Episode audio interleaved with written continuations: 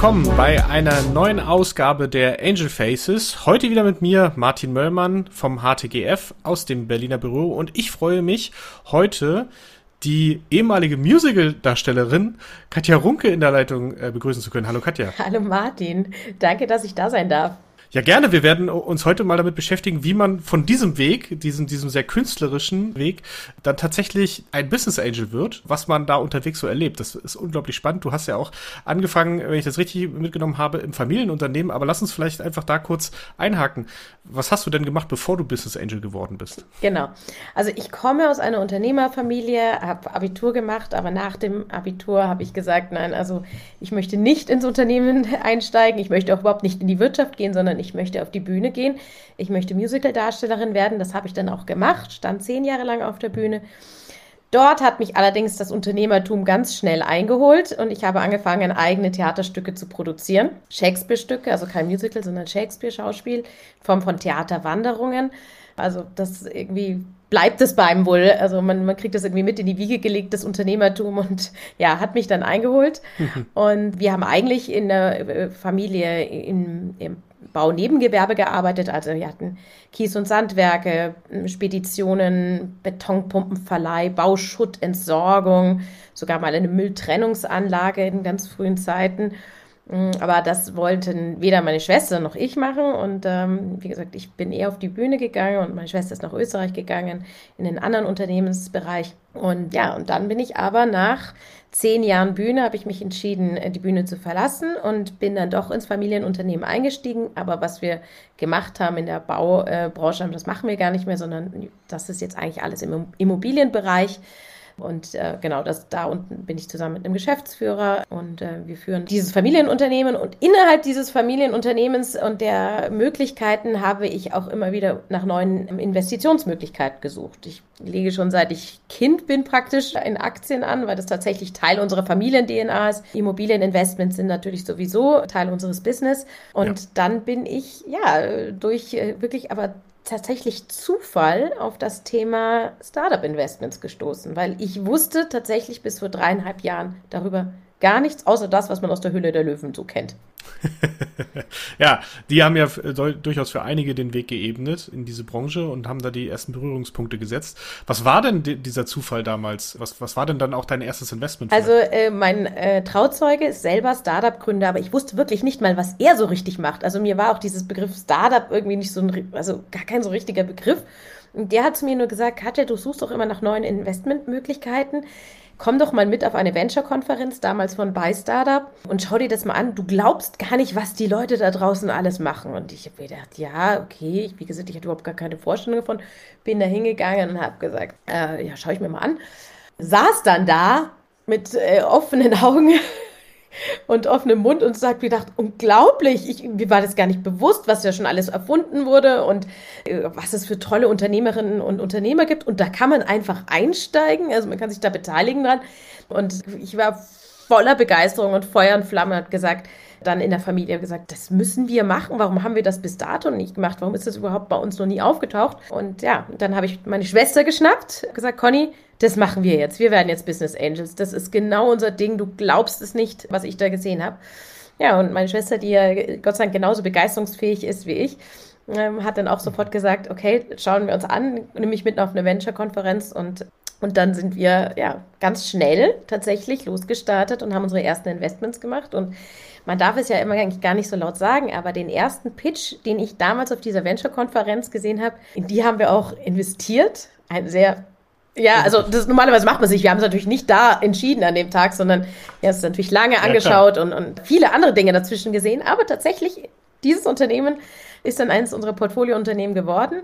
Und bei meiner Schwester war es sogar genauso. Also sie hat an dem Tag, wo sie auf der ersten Konferenz mit mir war, ich war dann schon auf einigen unterwegs, also ich hatte so ein, zwei Monate Vorsprung, hat äh, damals TrapLinked eben gepitcht und in die haben wir auch investiert. Ja. Also das ist tatsächlich äh, da so schnell gegangen. Mit beiden Investments, die wir gemacht haben, sind wir sehr, sehr happy. Also, äh, ja. aber es ist natürlich normalerweise nicht der erste Weg, dass man das erste sieht und äh, dann auch gleich investiert rein. Aber es hat natürlich, wie gesagt, auch viele, wir haben dafür dazwischen viele andere Sachen gesehen. Aber ja, also mich hat diese Absolut Absolut. Begeisterung damals total mitgerissen. Ja, also wer das vielleicht nicht kennt, TrapLinked ist ein Unternehmen aus äh, Nürnberg und die sind im Bereich digitale Ungezieferbekämpfung unterwegs. Ein super spannender Markt, auch ein äh, super klasse Gründerteam, gerade ist eine Finanzierungsrunde von Born to Grow äh, geholt und ich glaube Bayern Kapital. Und da seid ihr relativ früh mit dabei, aber was war jetzt dein erstes nochmal? Unser erstes, also tatsächlich, ähm, wir haben ja. das, das, was ich als erstes gesehen habe, war Blackwave. Die machen Carbonfertigung, also im ganzen großen Deep Tech, Hightech-Bereich, also für die Raumfahrt, ja. äh, für die Luftfahrt. Also ein wirkliches Hardware-Unternehmen. Und aber der, das erste Investment, was wir da gezeichnet hatten, das war tatsächlich in XO Live. Damals hieß es noch Medicura, aber jetzt heute XO Live. Also das war das erste, was wir dann tatsächlich auch unterzeichnet hatten. Also Blackwave war dann erst das zweite. Da hat es dann einfach die Schleife noch ein bisschen okay. länger gebraucht. Das ist durchaus nicht unüblich. Was hat dich denn damals, ähm, du hast ja gerade gesagt, so, du standst da und dich hat das so, so mitgerissen, was es da für Gründer gibt und äh, was die so machen. Also, was waren denn genau diese, diese, gibt es da bestimmte Themen, die dich da so mitgerissen haben oder waren es wirklich die Personen und wie die äh, auf einer Bühne präsentieren oder was, was waren dann so die, die Sachen, die dich dann so gefesselt haben? Also ich vergleiche es immer gerne. Morgens in der Früh habe ich die Zeitung aufgeschlagen und man hat das Gefühl, die Welt geht unter Dürre, Feuer, mhm. Kriege. Also es war ja dieses dieses unglaubliche Gefühl von, ähm, wir sind total machtlos in dieser Welt und müssen uns dieses ganze Chaos anschauen. Und dann bin ich nachmittags auf dieser Konferenz gesessen und habe gedacht, Nein, wir sind nicht machtlos. Also es gibt Unternehmerinnen und Unternehmer, die haben Lösungen. Ja, also gerade für die großen Umweltprobleme da draußen, ähm, die haben Lösungen ähm, und äh, die, denen müssen wir helfen, denen müssen wir Kapital geben, die müssen wir schauen, dass die einen Impact entwickeln können, dass die groß werden, dass die stark werden, dass die Power entwickeln, dass wir denen mit Rat und Tat zur Seite stehen können. Und das war dann eigentlich für mich dieses Gefühl der Selbstwirksamkeit plötzlich zu haben. Zu sagen, endlich kann man mal mit Kapital wirklich einen Hebel setzen. Anders als man das jetzt, also wenn ich in eine Aktie investiere, dann bin ich viel zu klein, um überhaupt irgendeinen richtigen Einfluss zu haben. Aber in einem Startup, da bin ich ja ganz vorne mit dabei. Da habe ich noch signifikante Anteile. Da, da ist so wirklich dieses, ja, ich kann einfach die Wirtschaft von morgen mitbauen. Und dieses Gefühl hat sich sehr schnell bei mir eingestellt, gesagt, mega, das möchte ich machen. Ja, hier kann ich, ja, ein bisschen so bös gesagt, hier kann ich helfen, die Welt zu retten und auch diesem, dieser Machtlosigkeit entgegenzuwirken, die man ja sonst immer wieder mal verspürt, wenn man so die Nachrichten anschaut. Genau, das war eigentlich dieser, der, der Punkt. Und dann in dem zweiten, diese Leidenschaft, diese Energie dieser Gründerinnen und Gründer, das hat mich auch total mitgerissen. Und das ist das, was mich nach wie vor unglaublich mitreißt und unglaublich begeistert. Wenn ich sehe, man redet ja immer wieder so ein bisschen von der Work-Life-Balance, äh, Gen Z, und da, sagt angeblich, die wollen nichts arbeiten. Also wenn ich da unsere Gründerinnen und Gründer anschaue, dann ist es genau das Gegenteil. Die sind also wirklich mit was für einer Energie, die da reingehen, mit einer Leistungsbereitschaft, mit aber auch einem Wissen und einer Smartness, wo ich wirklich auch davor stehe und denke, also ich weiß nicht, das war bei uns irgendwie gefühlt anders. Und das ist äh, etwas, was mich auch einfach sehr, sehr begeistert. Okay, super spannend. Vielen Dank. Kannst du uns vielleicht mal so ein bisschen auch mitnehmen, wonach schaust du? Also du hast jetzt ja auch gerade schon das Thema Impact genannt. Ich glaube, ihr habt ja auch wirklich einen kleinen Impact-Fonds bei CK Ventures, so heißt ja eure, eure Venture-Firma von dir und deiner Schwester. Was sind so äh, generell die Industrien, Technologien oder auch die Themen, die euch aktivieren, wo ihr sagt, da wollt ihr unbedingt dabei sein und euch das mal anschauen? Genau, also wir haben uns ja am Anfang so ein bisschen den, man könnte es leicht sagen, leicht pathetischen oder abgedroschenen Claim, wir investieren, um die Welt ein Stück besser zu machen. Aber das war einfach mhm. sozusagen, was, wir haben uns am Anfang erstmal gefragt, was wollen wir eigentlich mit dem Kapital? Also was wollen wir wirklich erreichen? Und das war so die, die, die Message, die wir dahinter äh, gesehen haben und auch immer noch sehen. Und dieser Spruch leitet uns nach wie vor. Auch wirklich, so dass wir sagen, das ist immer das, worauf sich auch wieder runterbricht. Und so schauen wir uns die Investments auch an. Also wir sind sehr breit aufgestellt, wir haben immer einen Impact-Fokus, aber der ist wirklich durch die Branchen hindurch. Also wir haben MedTech, wir haben Fintech, auch TrapLinked, wenn man sagt, erstmal Ungeziefer, also hier geht es ja um Ratten und Mäuse vorwiegend, aber auch Insekten, aber hauptsächlich Ratten und Mäuse, ist ja jetzt erstmal, denkt man sich, was ist denn das für ein Impact-Thema? Das hat einen Riesen-Impact. Also da geht es um so viel gesundheitliche Themen, Lebensmittel.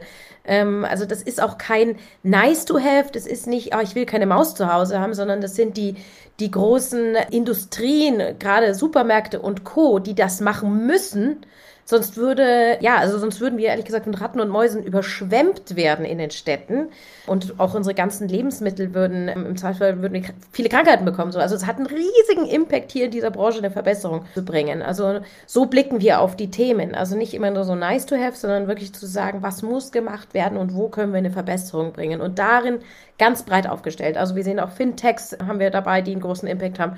Wir haben AdTechs und natürlich ganzen äh, Climate- und Green-Tech-Sachen auch. Und, aber das ist das, wonach wir schauen. Also wir schauen wirklich, ist es ein großes Thema? Also hat es einen großen Einfluss da draußen? Was natürlich auch immer ein gewisses Risiko heißt, hat, wenn man in so großen Themen drin ist, äh, weil sich da auch viele tummeln und wer mhm. sich da durchsetzt und so. Aber äh, ja, nach den großen Themen und wo wir wirklich sagen, das ist eine signifikante Verbesserung der Welt. Aber das wirklich auf allen Ebenen. Also wir gucken immer, dass das in dem Produkt selber auf die SDG-Ziele einzahlt. Ne? Also das muss im Produkt sein. Hm. Und natürlich müssen auch die ESG-Kriterien beachtet werden. Also wir sagen nicht nur, okay, das Produkt ist zwar gut, aber ihr habt eine toxische Unternehmenskultur, das passt dann auch nicht zusammen.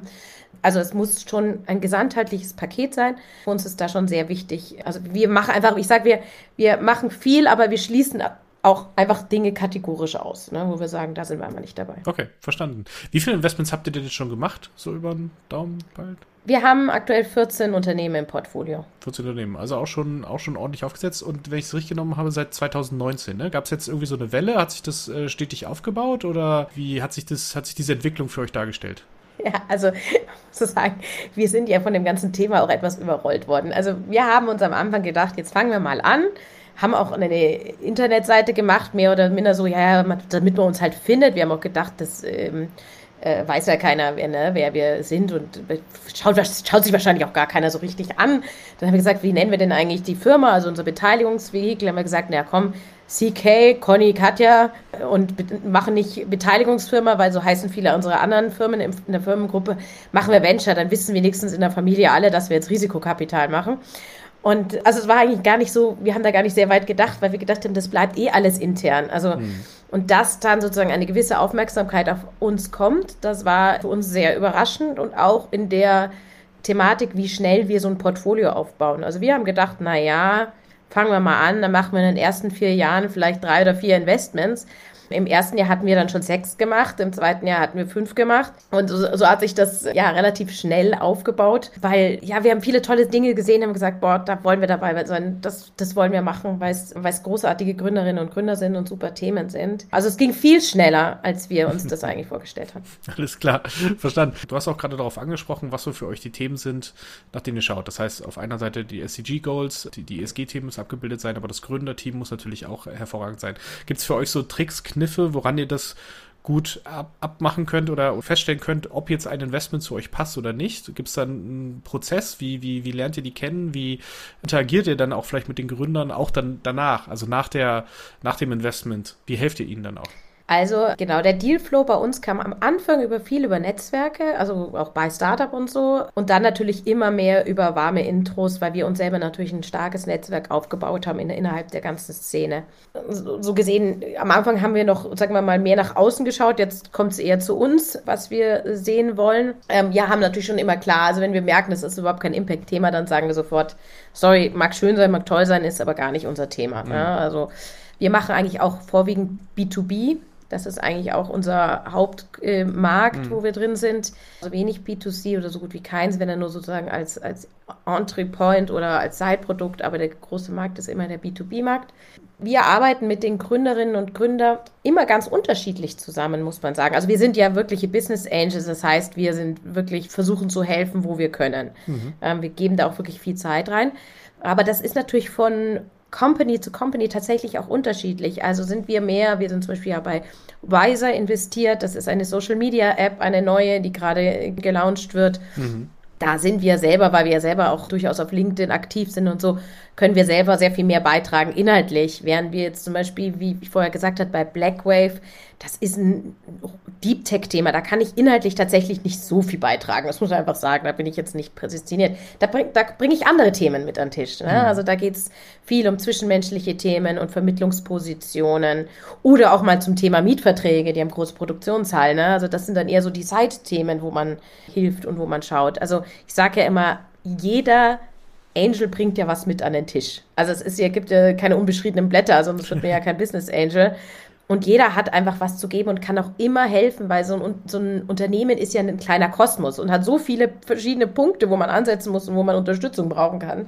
Gerade bei den ganz jungen Gründern sowieso natürlich, die noch wenig Erfahrung haben dass man ja da viel mitarbeitet. Also es ist immer unterschiedlich, die Rollen.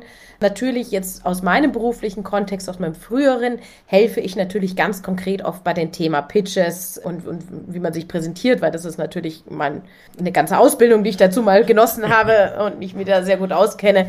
Also da kann ich natürlich dann auf wiederum ganz anderen Ebenen helfen. Also aber es ist vielfältig. Also ich würde sagen, dass bei keinem der Unternehmen, die bei uns im Portfolio sind, ähm, das äh, gleich ist. Ist auch nicht bei jedem der gleiche Zeitaufwand, wo ich reinstecke. Ja, also nicht, weil ich es nicht will, sondern manchmal, weil es einfach, ja, weil es nicht gefordert ist oder weil ich da nicht helfen kann okay. oder so. Okay, verstanden. Gab es denn auch in der Zeit, äh, äh in dieser, dieser jetzt sehr wilden Zeit, auch einige Investments, die ihr gerne gemacht hättet, aber nicht machen konntet oder durftet, weil vielleicht die Runden schon voll waren oder weil ihr vielleicht sogar abgesagt habt erstmal und dann im Nachhinein festgestellt habt, ein Jahr später oder zwei Jahre, naja, hätten wir es vielleicht doch mal gemacht? Also es gibt schon Investments, es gibt ein Investment, das hätte ich gerne gemacht, das hat dann aber, das ist auch ein super Investment, mir aber völlig klar, dass das gut funktionieren wird, weil das einfach ein großartiger Gründer ist. Ja? Also der war ach, großer Fan von ihm.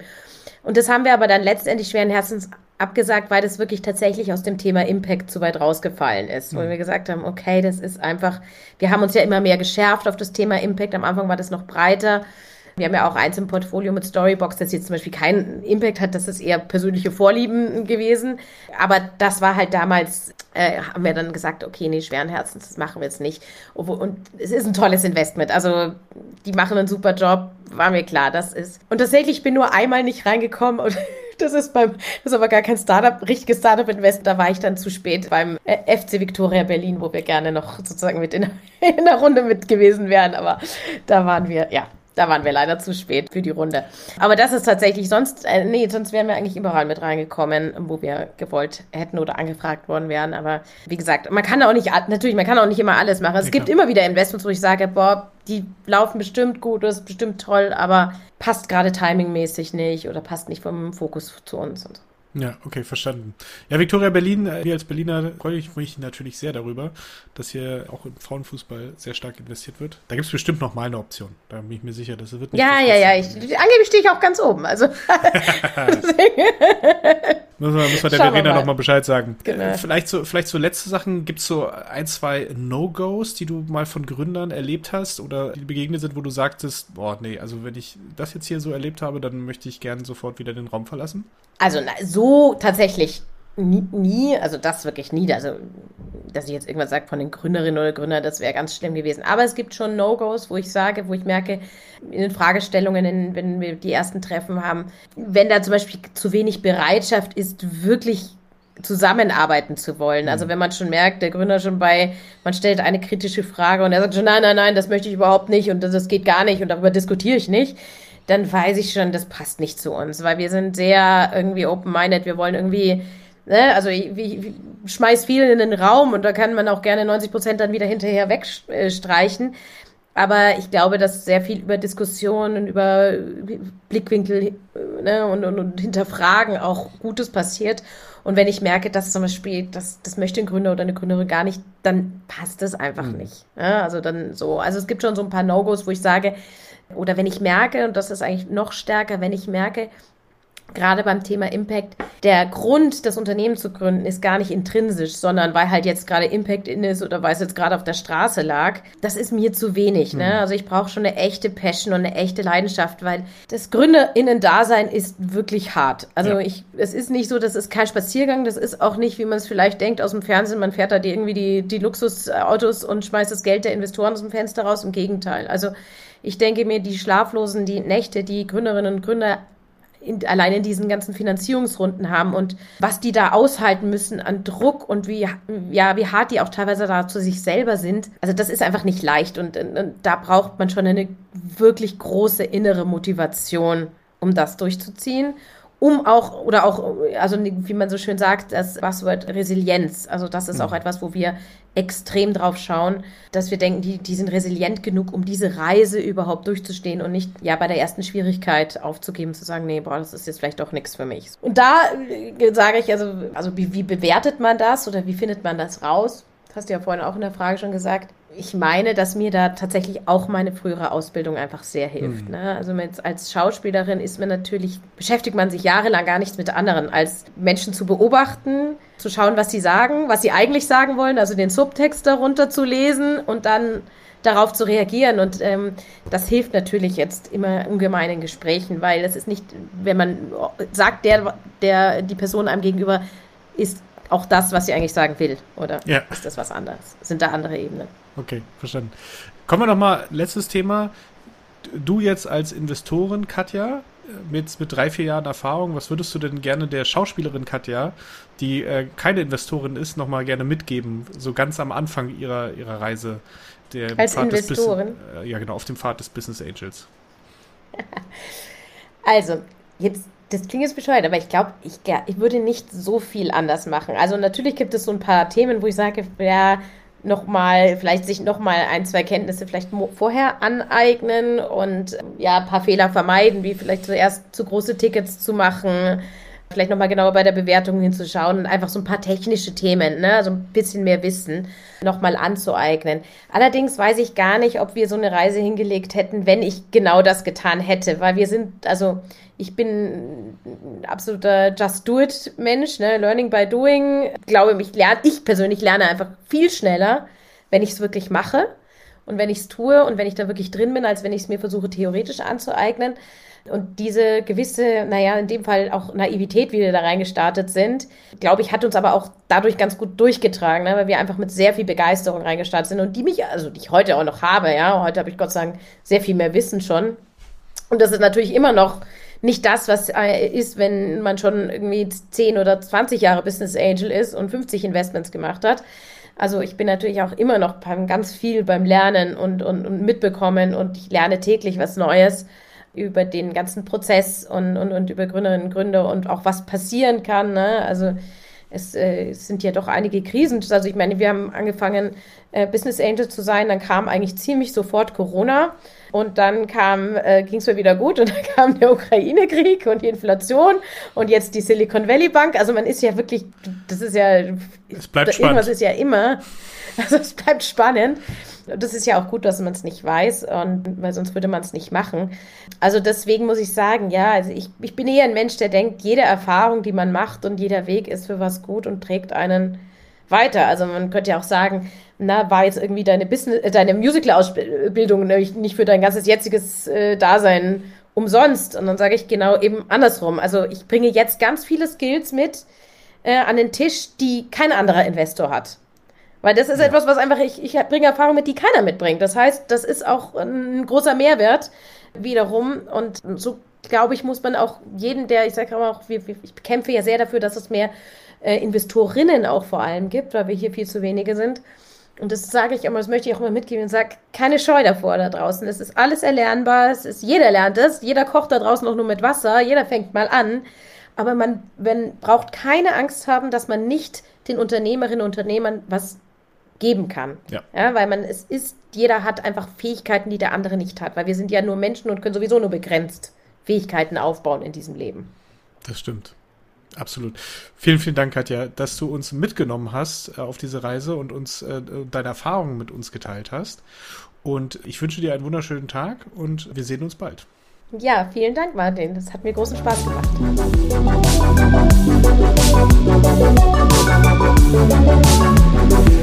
Musik